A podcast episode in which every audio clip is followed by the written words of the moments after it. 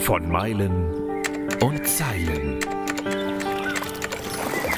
Der Abenteuer-Podcast des Delius Glasing Verlags. Mit Schriftsteller und Globetrotter Tim Kruse. Meilen und Zeilen heute mit Frau Scherer und dem Buch Roadtrip mit Frau Scherer. Nun könnte man glauben, dass Frau Scherer auf der anderen Seite der Leitung sitzt. Das geht aber nicht, denn Frau Scherer ist ein Unimog. Und auf der anderen Seite sitzt Berit Hüttinger, die das großartige Buch geschrieben hat, Roadtrip mit Frau Scherer. Ein Allradabenteuer von der Adria bis zum Altai. Erste Frage, liebe Berit. Läuft Frau Scherer denn noch? Lebt Frau Scherer noch? Ja, Frau Scherer gibt's noch. Ähm, sie läuft so lala, wie der Name schon sagt. Die gute alte Dame ist ja auch schon fast 56 Jahre. Sie macht immer wieder Scherer rein. Und wir mussten sie jetzt. Daher aber, der Name. Genau, ja, fast. Ähm, und wir mussten sie aber tatsächlich leider in Afrika zurücklassen. Und da zuletzt hat sie schon wirklich ein bisschen wieder mal Probleme gemacht. Dieses Mal mit der Steuerung. Also Lenkrad ähm, spricht schlecht an.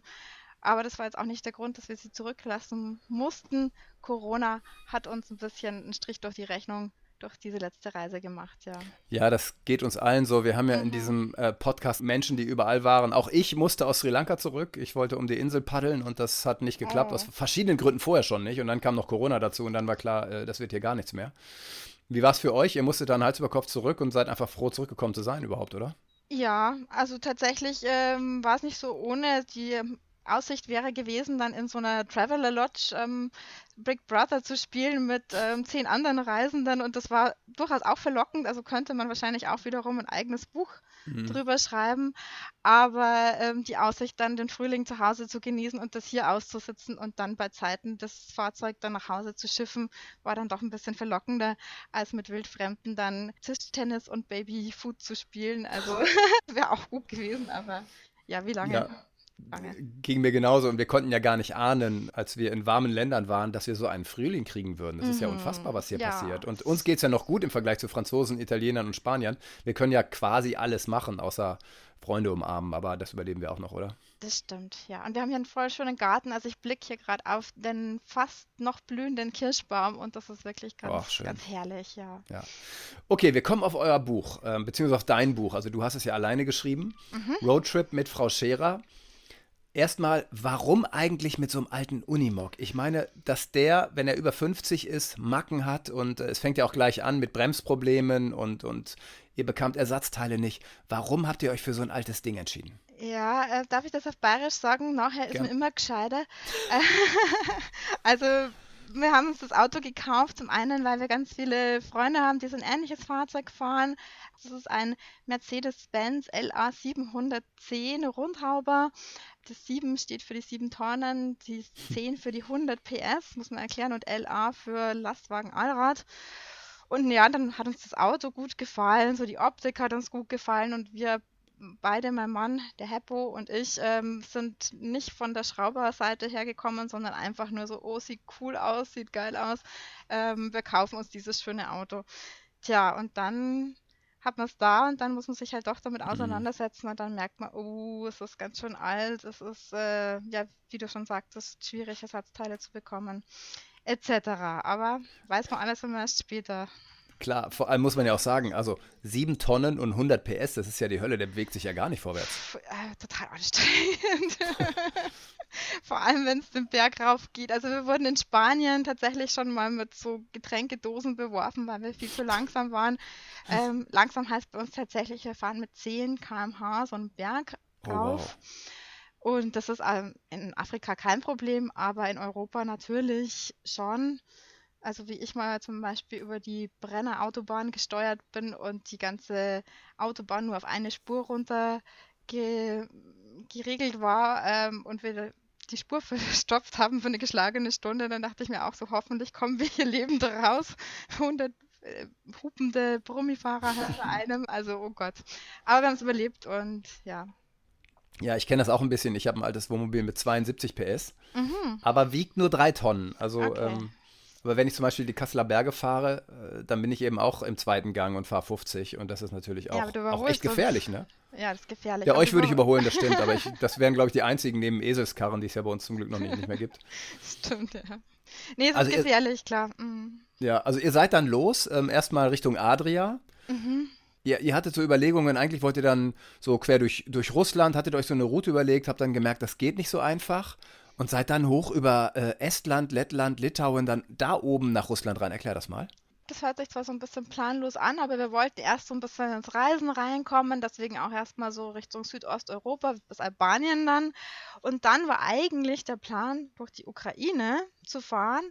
Aber genau 2014, ist ja doch schon wieder eine Weile her, ähm, kam es dann zu diesen ersten Konflikten in der Ukraine, Ostukraine vor allem, da im Donbass, Donetsk. Und ähm, das erschien uns dann nicht so ganz so super sicher, da durchzufahren. Und dann war eigentlich der einzig gangbare Weg, ähm, wieder die ganze Strecke hochzufahren über Polen, Litauen, Lettland und dann nach Russland, mhm. Russland einzukreuzen. Deswegen so ein bisschen dieser sehr, sehr seltsame Schlenker, ja. Was wir auch erwähnen müssen, ihr wart nicht zu zweit, sondern im Grunde, wenn man Frau Scherer mitzählt, zu fünft. Also ihr hattet einen Hund dabei und einen Freund. Das ist ja, ja. ungewöhnlich. Also ein Pärchen mit Freund, das muss auch nicht immer gut gehen, ne? Nee, ähm, war auch nicht einfach. Ähm, aber Matthias ist immer noch gut befreundet mit uns. Und ja, wie kam das? Wir waren schon mal in Marokko miteinander und das hat super funktioniert. Das waren allerdings ehrlich gesagt auch nur drei Wochen. Aber wir hatten in diesen drei Wochen so einen guten Lauf, dass wir tatsächlich beschlossen haben, da miteinander nochmal länger wegzufahren. Aber es wurde von Anfang an auch so eine Ausstiegsoption diskutiert. Also es war schon klar, wenn es nicht gut klappt, dann ist auch Matthias derjenige, der dann gehen muss. Und so mhm. war es dann letztendlich auch, ja. Würdet ihr sowas nochmal machen oder würdest du sagen, das, das klappt so im Grunde nicht? Also jetzt sagen wir mit einem anderen Menschen. Nee, also ich glaube tatsächlich, dass das super schwierig ist. Ähm, das mag in anderen Kulturkreisen vielleicht gut funktionieren, wo die Leute weniger ihre Privatsphäre ähm, kennen, sage ich jetzt mal, oder mhm. auch grundsätzlich weniger haben. Bei uns, wo jeder so super individualistisch ist, äh, nee, eher nicht das Gute ist tatsächlich, dass wir noch befreundet sind. Also das ist alles wirklich, kann man überhaupt nichts sagen. Aber das würde ich nicht nochmal machen und ich glaube auch keiner von den anderen beiden würde das nochmal wiederholen. ja. Äh, beschreibt doch dann mal, wie es weiterging. Ihr seid dann schließlich nach Russland reingekommen und dann ging im Grunde die Riesenproblematik erst richtig los, ne? Wir haben, obwohl ähm, nicht besonders technisch versiert, trotzdem einiges vorher an dem Fahrzeug äh, machen lassen, unter anderem die ganze Bremsanlage überholt.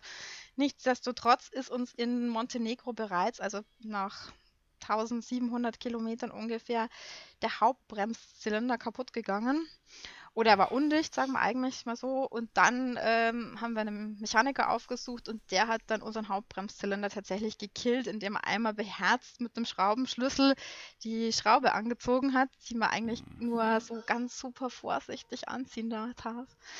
Und ähm, das Ganze ist ein Gussteil, also das heißt, dass wenn einmal kaputt ist und gebrochen ist, ist es auch wirklich kaputt. Das Glück war aber, wir hatten dann zu Hause noch einen Ersatz Bremszylinder liegen. Den haben wir uns schicken lassen nach Kroatien, haben den eingebaut und der war aber dann eigentlich äh, wieder undicht. Und diese Problematik hat sich dann tatsächlich, also den haben wir auch überholen lassen, aber diese Problematik hat sich dann tatsächlich auf dem ganzen ersten Teil der Reise durchgezogen, sodass wir immer wieder die Bremse auseinandergebaut haben, entlüftet haben, Bremse wieder eingebaut. Also es war wirklich so ein Drama. Was ja irgendwann auch nervt. Man hat ja auch keine Lust mehr auf Reparaturen, sondern man will ja reisen. Ja, voll. Wie ist das euch auf die Psyche geschlagen? Und wie seid ähm, ihr damit ähm, umgegangen? Ja, wir waren auf jeden Fall alle ein bisschen dünnhäutiger, also vor allem auch in dieser Dreierkonstellation. Ich glaube, es wäre vielleicht auch vieles weniger stressig gewesen, wenn diese Bremse nicht so ähm, akut im Raum gestanden wäre. Wir können jetzt alle, glaube ich, jeder von uns kann eine Einkreisbremse zeichnen, zerlegen, warten. Also ist gut, mal was gelernt. Beschreib mir doch mal, wie die Länder Kasachstan, Kirgisien und wie sie alle heißen, wie sind denn die? Wie ist das da? Kasachstan ist echt ähm, ein spannendes Land. Es hat schon angefangen eigentlich in Astana Astana ist so die neue Hauptstadt. das ist eine Stadt, die wurde mitten aus, dem, aus der Steppe gestampft, aber es gibt keine Menschen. Also es gibt ganz wunderbare Bauwerke. Alle großen Architekten haben sich da verwirklicht, aber es gibt kaum Menschen dazu, weil die wohnen alle lieber in der alten Hauptstadt, in Almaty. Und dann ist diese große Weite dann außenrum, diese Steppe überhaupt. Also das ist schon sehr beeindruckend, wenn man da durchfährt. Tagelang fast kein Mensch. Es gibt auch ganz wenig Wasser. Also Wasser zu finden war ein Riesenproblem. Und ähm, super toll, auch im Vergleich jetzt zu Westafrika. Man konnte eigentlich überall campen, also wild stehen, ohne dass man ja irgendwen hätte fragen müssen oder können sogar. Und ähm, dann auch gefährlich zum Teil. Also man packt sich dann hin und dann ist in der Nacht ein Steppenbrand. Man muss fliehen, sowas zum Beispiel, ja. Wow. Ja, das war schon aufregend. Wie waren die Menschen zu euch? Ihr wart ja, ähm, also die haben vermutlich noch nie so ein Gefährt gesehen und äh, ihr wart ja auch in, in totaler Einsamkeit. Wie waren die Menschen zu euch? Ja, wie gesagt, das fing dann auch tatsächlich umgekehrt an, also so ab Russland, so ab dem Ural, das ist so dieses Gebirge, das sich dann durchzieht, so von Nord nach Süd, ungefähr auf der Hälfte oder Drittel des Landes maximal. Und ja, da fing es dann auch an, dass wir dann umgekehrt so ein bisschen exotischer wurden für die Leute. Vorher waren die Russen so ein bisschen unterkühlt, sage ich jetzt mal, oder so, ja, sehr cool eigentlich. Also wenn wir ge gewunken haben, hat keiner zurückgegrüßt. Aber ab dem Ural wurden wir dann tatsächlich öfter mal angehalten und mussten für Fotos posieren oder ähm, ja, also wirklich ganz oft aussteigen und vor unserem Auto äh, für Fotos herhalten. Und ab Kasachstan dann spätestens eine sehr, sehr große Gastfreundschaft. Also man wird dann wirklich oft eingeladen und ähm, in die Häuser gebeten und muss ganz viel Alkohol trinken. Das ist anstrengend. Wie habt ihr das mit der Kommunikation hingekriegt? Also du kannst ein bisschen Russisch, ne? Hat das gereicht? Ja, das hat ganz gut funktioniert. Also ich kann jetzt nicht super ähm, tiefschürfende Konversationen, aber für so einen Alltag hat es ganz gut ähm, funktioniert und ich habe das mir vorher so mit VHS und Privatlehrerin so ein bisschen draufgepackt. Wow. wow, eisern diszipliniert klingt das. Ich liebe Sprachen, deswegen. okay. Äh, wie lange hat das mit Russisch gedauert, bis du dich so unterhalten konntest, dass die dich verstehen? Also wie, wie lange hast du da gebüffelt praktisch? Ähm, fünf Jahre habe ich tatsächlich oh, Russisch wow. gelernt, aber für das bin ich ziemlich schlecht. Also das ist nicht die einfachste Sprache zum Lernen. Du liebst Sprachen und dann war sicherlich einer deiner ältesten Träume, auch ein Buch zu schreiben. Das hast mhm. du jetzt mhm. gemacht. Beschreib mal, wie es dazu kam. Also unser Podcast heißt ja Meilen und Zeilen vor allem und es geht jetzt um Zeilen auch. Wie war das? War das für dich von Anfang an klar, dass du ein Buch schreiben wollen würdest? Nein, war nicht klar. Ähm, aber ich wollte auf jeden Fall einen Blog schreiben, was ja so viele heutzutage dann doch machen. Den habe ich vor allem für Freunde, Familie also geführt und dann hatte ich aber ein großes Feedback eigentlich, also von ja, von Leuten, die ich eben nicht kannte, die mir dann geschrieben haben und ge gesagt haben, ah, ist doch ganz super und lest es voll gerne. Und ja, dann kam ich zurück und dann sagte eine Kollegin zu mir, die ich sehr schätze, ähm, ich hasse Reiseberichte, aber bei dir habe ich total gerne gelesen. So bitte, bitte schick das mal irgendwo hin. Und dann dachte ich mir, naja, die ist echt ehrlich, die sagt das nicht einfach nur so. Und vielleicht sollte ich das mal machen. Und dann habe ich es an 15 Verlage geschickt und Delius wow. Klasing hat sich dann bei mir gemeldet. Das war toll, ja. Oh, was, was für ein ähm, Glücksgefühl, oder? Wenn ja, das durchkommt. Das ist schon super, klar. Wie lief das Schreiben dann? Also hast du ähm, quasi deinen Blog als Basis genommen und von da dann weitergeschrieben oder ist das tatsächlich der Blog, der hier, ähm, also jetzt mir vorgedruckt liegt? Nee, ist nicht der Blog 1 zu 1, aber der Blog ist schon die Basis und ich habe dann aber schon noch mal gut drüber gearbeitet und du weißt wahrscheinlich selber, wie viel Arbeit in so mhm. einem Buch steckt. Man glaubt es kaum und äh, man kann sich noch zehnmal durchlesen und findet immer noch was, was nicht so super ist und nicht so gelungen, aber ähm, ja, so also das ist ähm, der weitergearbeitete Blog im Prinzip. So. Ja, äh, ich, ich kann ein Lied davon singen, wie viel Arbeit es ist. Ich habe ja mittlerweile fünf Bücher geschrieben. Ja, toll. Ähm, bei meinem ersten Buch ähm, war auf der Rückseite, also auf der sogenannten U4, wie das im Fachbegriff dann heißt, auf der Rückseite des Buchs war ein Rechtschreibfehler. Und da oh. denkst du, es kann nicht wahr sein. Also wie oft haben wir drüber geguckt, wie viele Menschen gucken über so ein Buch? Hochprofessionelle Verlagsmitarbeiterinnen und Mitarbeiter und und dann ist da hinten auf der Erstauflage ein Fehler drauf. Oder ich denke, das gibt's nicht. Zum Glück ist das Buch vergriffen. Oh. Aber es wurde, es wurde von einem anderen Verlag neu gedruckt, dann ohne den Rechtschreibfehler. Ja, super. Und ja, und sowas passiert dann. Und das ist natürlich über jeden Fehler ärgert man sich eben doppelt und dreifach, weil so viel Arbeit drinsteckt. Ne? Mhm. Ja, es ist wirklich so. Also hier ist auch noch bei irgendeiner Bildunterschrift ist irgendwas drinnen, aber ich will niemanden darauf hinweisen. Genau. Das, ist, das, ist, lieb.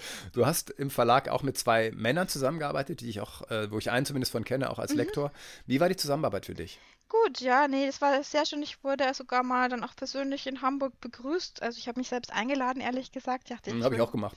Will mal nach Hamburg, schauen wir das an und Verlag und so hört sich doch gut an. Nee, und die haben sich dann auch voll Zeit genommen für mich und ähm, das war sehr, sehr herzlich für das, dass ich ja ein kleines Licht bin und ein No-Name. Also das Schwierige ist ja, man steckt so viel Herzblut in so ein Buch und sitzt Tage und Nächte. Äh, und dann wird einem, je nachdem, wie gut man schreibt, auch je nachdem, wie hart der Lektor drauf ist, wird einem eben gesagt, du, das Kapitel hier, das, das ist nichts, das musst du nochmal schreiben. Oder ich glaube, die, die Seite streichen wir oder wie auch immer. Wie war das bei dir und wie bist du damit umgegangen? Ähm, letztendlich hatte ich dann eine Lektorin, also eine externe, die ich auch kennenlernen durfte. Die war sehr nett zu mir. Also die hat mir nicht so viel angekreidet. Die hat tatsächlich mehr so an unschlüssigen oder unlogischen Momenten hat sie so ein bisschen rumgearbeitet und rumgekrittelt. Ähm, und das fand ich alles total berechtigt, war auch wirklich froh über die Kritik, die da kam oder hätte mir sogar, hätte so, sogar noch mehr sein dürfen nach meinem äh, Verständnis. Nee, also die hat das gut gemacht und ich war dann, war da schon glücklich, dass da jemand nochmal geguckt hat. Wie lang war der Prozess insgesamt? Also vom Anfang des Schreibens bis zum gedruckten Buch? Ja, das dauert schon ganz schön lange. Ähm, lass mich mal überlegen. Also letztendlich, glaube ich, waren es zwei Jahre, wobei natürlich nicht ununterbrochen dann dran gearbeitet wurde. Ich habe die Fassung schon, die fertige Fassung mehr oder weniger schon so abgegeben. Und dann hat's, ist es lang gelegen, sozusagen in der Schublade bei denen. Und dann wurde also als es darum ging, das zu machen, glaube ich, ging es innerhalb vom halben Jahr dann. Also doch ganz lang. Also ganz schnell, glaube ich, letztendlich. Mhm. Wie war es dann für dich, als du das Buch in Händen hieltest? Ja, das ist natürlich ein großartiger Moment. Das hat man ja nicht alle Tage, so ein Baby quasi. Ja, ja. Hm. Musstest du weinen? Nein. so also ich musste. Ich, ich musste beim ersten Buch, trotz des Fehlers. ist aber süß. Nee, so sentimental bin ich nicht. Okay, aber es ja. ist rosa. Das finde ich ein bisschen das, ist das Einzige, was ich echt nicht so toll finde. Echt, du, das äh, also steht oh. vor mir, es ist mir nicht aufgefallen, als, also das Rosa ist mir quasi gar nicht aufgefallen. Ich finde, das konterkariert ganz gut die rote Schrift und das blaue Mobil. Ähm, ja, ja, ja, das wurde mir das dann auch, ähm, also ich bin ja auch Grafikdesignerin, ich hätte es nicht so gemacht, aber der Grafikdesigner hat sicher einen sehr schönen guten Job gemacht, das möchte ich nicht, aber ich finde nur rosa passt so gar nicht zu unserer Frau mhm. Schere. Aber das ist sehr persönlich. Ja, es ist eben wegen Frau Scherer und es soll ja auch mhm. irgendwie neugierig machen und dann denkt man so, hey, Roadtrip mit Frau Scherer klingt ja spannend, also ich finde den Titel gut. Und ja, äh, dann Rosa, dann guckt man rein, sieht, ach, Frau Scherer ist ein 50 Jahre alter Unimog, ein Rundhauber. Und mhm. äh, ich glaube, somit ist das schon okay. Und okay. da hast du als Autorin, ja, dann musst du dich dem anpassen, ne? Da hat man leider nicht so viel mitzureden. Ja. Nee. Ich hätte einen super ähm, Cover-Vorschlag schon geliefert mit Hund und Auto. Ich dachte mir, Hund verkauft sich immer gut, ne? Ja, also geht es allen Autoren, sei dir sicher. ähm, das sind große Kämpfe, wenn es um Titel und, und Cover geht und Farben und ja. am Ende unterschreiben wir alle einen Vertrag, dass das letzte Wort beim Verlag liegt und das ist auch okay. Einer muss das letzte Wort haben und die tragen auch alle Verantwortung. Ja, wir kriegen ja auch Geld dafür und dann ähm, wird dieses Buch auf deren Kosten gedruckt und das läuft dann oder läuft nicht. Das ist richtig, ja. Nee, und, also äh, ist gut so. Ja, wie lief denn dein Buch? Ähm, gute Frage. Ich glaube so mittel. Also es läuft. Wie geht's denn ähm, weiter? Also jetzt, wenn Corona irgendwann vorbei ist, gehst du äh, groß auf Lesereise oder ist das schon hinter dir oder wie ist da die Planung? Also ich habe ähm, letztes Jahr habe ich richtig viele Lesungen gemacht. Richtig viele heißt ähm, für mich jetzt zehn Stück. Ich habe sowas vorher noch nie gemacht. Aber es war echt toll und es hat mir total Spaß gemacht und es waren so ähm, wirklich nette Locations dabei. Also ich habe in Berlin vor einer Person gelesen und ich habe aber auch vor 300 Personen gelesen und alles war schön. Also auch das in Berlin vor einer Person war ganz toll, weil die kam dann wirklich, weil sie sich interessiert hat. Und es kam noch ein Freund, muss ich sagen. Und ein Barkeeper war noch da und Heppo, mein Mann, war da. Also es waren vier in Berlin. Und das vor 300 Leuten war eben auch ganz super. Also hm. ich würde das gerne noch ausweiten. Wie machst du es? Erzählst du Geschichten und liest oder liest du nur oder machst du so ein Frage- und Antwortenspiel? Ja, nur lesen finde ich ein bisschen schwierig. Ich hm. erzähle hm. ganz viel so frei und ähm, zeige Fotos dazu, weil ich habe eigentlich auch ganz, ähm, wie ich finde, sehr schöne Fotos gemacht. Also auf jeden Fall. Und die, die sind ja auch im, im Buch zu sehen und mhm. machen eben noch viel mehr Lust, auch auf das Buch dann zu lesen. Und ich gehöre zu den Lesern, erstmal die Fotos angucken und dann ja. das Buch lesen. Und die sind halt super. Das macht Also die machen genau. richtig Lust. Genau. Und ähm, genau, habe dann so kleine Videos da aus diesen Fotos und äh, Videoschnipseln zusammengeschnitten. So ist das, glaube ich, doch recht eine kurzweilige Geschichte und vielleicht ein Drittel maximal lese ich aus dem Buch. Mhm. Also es dauert so eineinhalb Stunden, das Ganze mit Pause. Und ja, es, glaube ich, kam immer gut an bisher. Ja. Wollen wir das Ende eurer Reise verraten in diesem Podcast? Äh, ja, was ist das Ende der Reise? Ja, wir, wir sind wieder daheim und ich bin traurig und will wieder wegfahren, glaube ich. So war das mhm. Ende der Reise, oder? Genau, genau. Mhm. Und äh, ihr habt dann ja bald, also da sind, ist schon einige Zeit vergangen, aber dann doch relativ bald die nächste Reise angetreten. Und äh, du hast eben schon gesagt, dass Frau Scherer immer noch läuft und es ihr immer noch gut geht und ihr wart dann in, in ja. ja, also zumindest bis ihr zurückfliegen musstet, in der Sahara. Erzähl mal ein bisschen von der Reise. Ah, ja, das war jetzt, ähm, ist eigentlich jetzt eben gerade viel frischer, das Ganze. Ähm, hm. Sahara, ja, Sahara, ich bin großer Wüstenfan. Mauretanien ist echt ein ganz äh, wunderbares Land zum Besuchen, äh, weil es landschaftlich so faszinierend ist. Biblische Schönheit, würde ich fast sagen. Es mhm. ist äh, so endlos und weit und die Luft ist äh, von Sand erfüllt und sieht aus wie ein Aquarellbild. Also es ist manchmal wirklich, äh, man glaubt es kaum, wo man gerade steht. Also es ist so, ja, muss man auch die Fotos dazu sehen eigentlich. Ähm, und wir sind ja dann eben noch weiter. Wir sind dann noch durch Mali, durch die Elfenbeinküste, Côte d'Ivoire, sagt man mittlerweile. Mhm. Und dann äh, nach Ghana, Togo und Benin, waren dann am Voodoo Festival. Und jetzt eigentlich wieder auf der Rückreise sind wir wieder bis Côte d'Ivoire gekommen. Und ja, dann kam uns Corona dazwischen. Wir wären sonst über Guinea und Senegal ganz gern zurückgefahren wieder. Wie lange hättet ihr noch gehabt? Ähm, ja, so vier, vier Monate wollten wir eigentlich noch hm. unterwegs sein. Hm. Wie macht ihr das finanziell? Das fragen sich ja immer viele, die sagen, ja, die haben gut reden, die haben Kohle. Und das stimmt halt bei den meisten Reisenden einfach gar nicht. Die sparen, leben auf schmalem Fuß. Auch ihr lebt ja ähm, ich glaube, in einem Bauwagen oder so, so ähnlich ja, zumindest, ne? In einem Zirkuswagen, selbstgebauten. Ja. Aber es ist und, großer Wohnkomfort. ja, und ihr lebt in der Natur, ihr habt keine hohe Miete, keine hohen Kosten und dann kann man sich eben das Geld genau. ansparen und ein Jahr aussteigen. Warum nicht? So ist es. Also wir sind ganz normale Menschen, haben weder geerbt noch ähm, super gut verdiener Jobs. Also ich bin Grafikdesignerin, mein Mann ist Zimmerer wir machen es tatsächlich so, wir sparen und arbeiten viel und dann haben wir alles am Kopf. Also wir kommen zurück und sind äh, tatsächlich dann so wirklich bei mehr oder weniger null.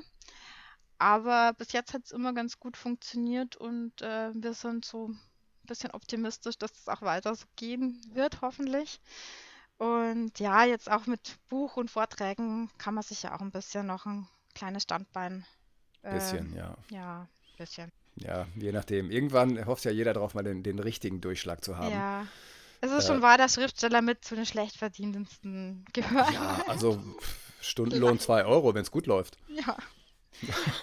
aber, aber, gut. Aber es ist nicht schlimm, finde ich, weil einfach so viel Liebe und Herzblut drin steckt und es ist, für mich ist es was Sinnstiftendes. Es ist mhm. etwas, alles, wo ich Herz reinstecke, ist keine verschwendete Zeit. Und wenn ich dafür eben nur 2 Euro die Stunde verdiene, mein Gott, nicht schlimm. Es ist etwas, was mich total erfüllt, äh, was mich auch manchmal total frustriert, weil ich eben Tage habe, wo ich, oder Monate manchmal habe, wo ich nicht schreiben kann, wo ich die Disziplin nicht hinkriege. Aber ich finde es äh, trotzdem das für mich Größte. Ja, nee, also stimme ich dir absolut ähm, zu.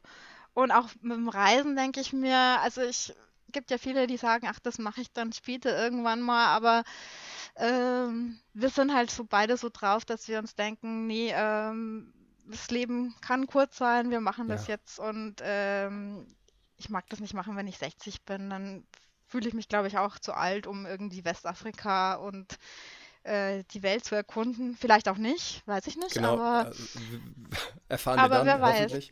ähm, genau, also ich, jetzt ist der Moment und ähm, langweilig in die Arbeit gehen kann man immer noch. Also Ja, ja. Und die Inder sagen, tomorrow never comes. Und das ist Ja. halt genau richtig, weil das dann eben der jeweilige Tag ist. Also dann wäre tomorrow morning, wäre dann eben heute, ne? so ist es. Ähm, Mhm. Sag noch kurz zum Schluss, wie du schreibst. Also ziehst du dich zurück? Hast du deinen einen Schreibsessel oder überkommt es dich plötzlich und du schreibst Tag und Nacht oder wie läuft das bei dir? Äh, ich habe tatsächlich schon so ein bisschen so Zeiten. Ich arbeite gut in der Früh oder spät in der Nacht. Ähm, So dazwischen geht eigentlich nicht so und ich brauche schon meine Ruhe. Einen Schreibsessel habe ich nicht. Geht fast überall. Es muss nur halbwegs bequem und halbwegs ruhig sein.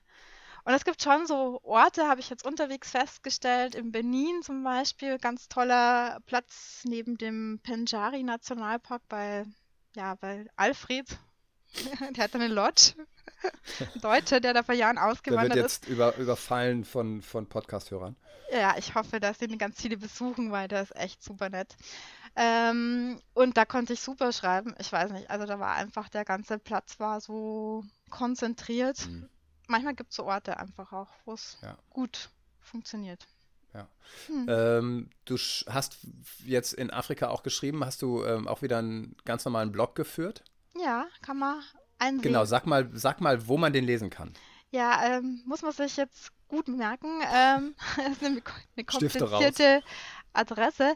Ähm, LA, also wie äh, unser Lastwagen auch heißt, Lastwagen Allrad, also LA 710, die Ziffern, .de-WordPress. Hm. Okay, auf WordPress. Ja, kann man sich merken. Mhm. Also Leute, die, Ja, die sich mit äh, Rundhaubern auskennen, auf jeden Fall. Und alle anderen, genau. das wiederholen wir jetzt nochmal, la710.de .de slash slash WordPress. Press, genau.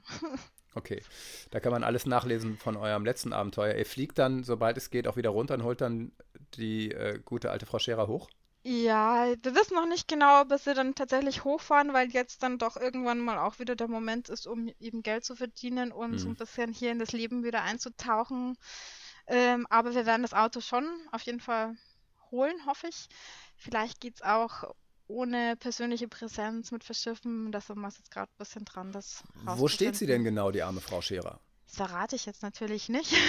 Nee, also natürlich nicht Adresse, aber ich meine ähm, auf einem Bauernhof oder in einer. Ähm, Ähm, die also, steht ähm, in einem Vorort von Abidjan, das ist die Hauptstadt von der Côte d'Ivoire. Und ähm, da ganz gut in so einer katholischen Mission. Also ich glaube, Okay. äh, wenn sie irgendwo gut aufgehoben ist. Frau Scherer ist im Kloster. das ist gut, das ist Ja. schön. Das ist beruhigend und freut uns sehr. Kommt nicht auf Dummheiten, hoffe ich. Ja. Okay, Berit, vielen, vielen Dank für das schöne Gespräch. Danke auch, Tim. Ähm, ja, hat Spaß Toll, gemacht. toll, was ihr gemacht habt, was ihr weiterhin macht und was euch alles bevorsteht. Und ich hoffe, wir hören eines Tages wieder großartige Literatur von dir. Vielen, Ja, vielen Dank. Danke, ciao. Das war von Meilen und Zeilen. Der Abenteuer-Podcast des Delius Glasing Verlags.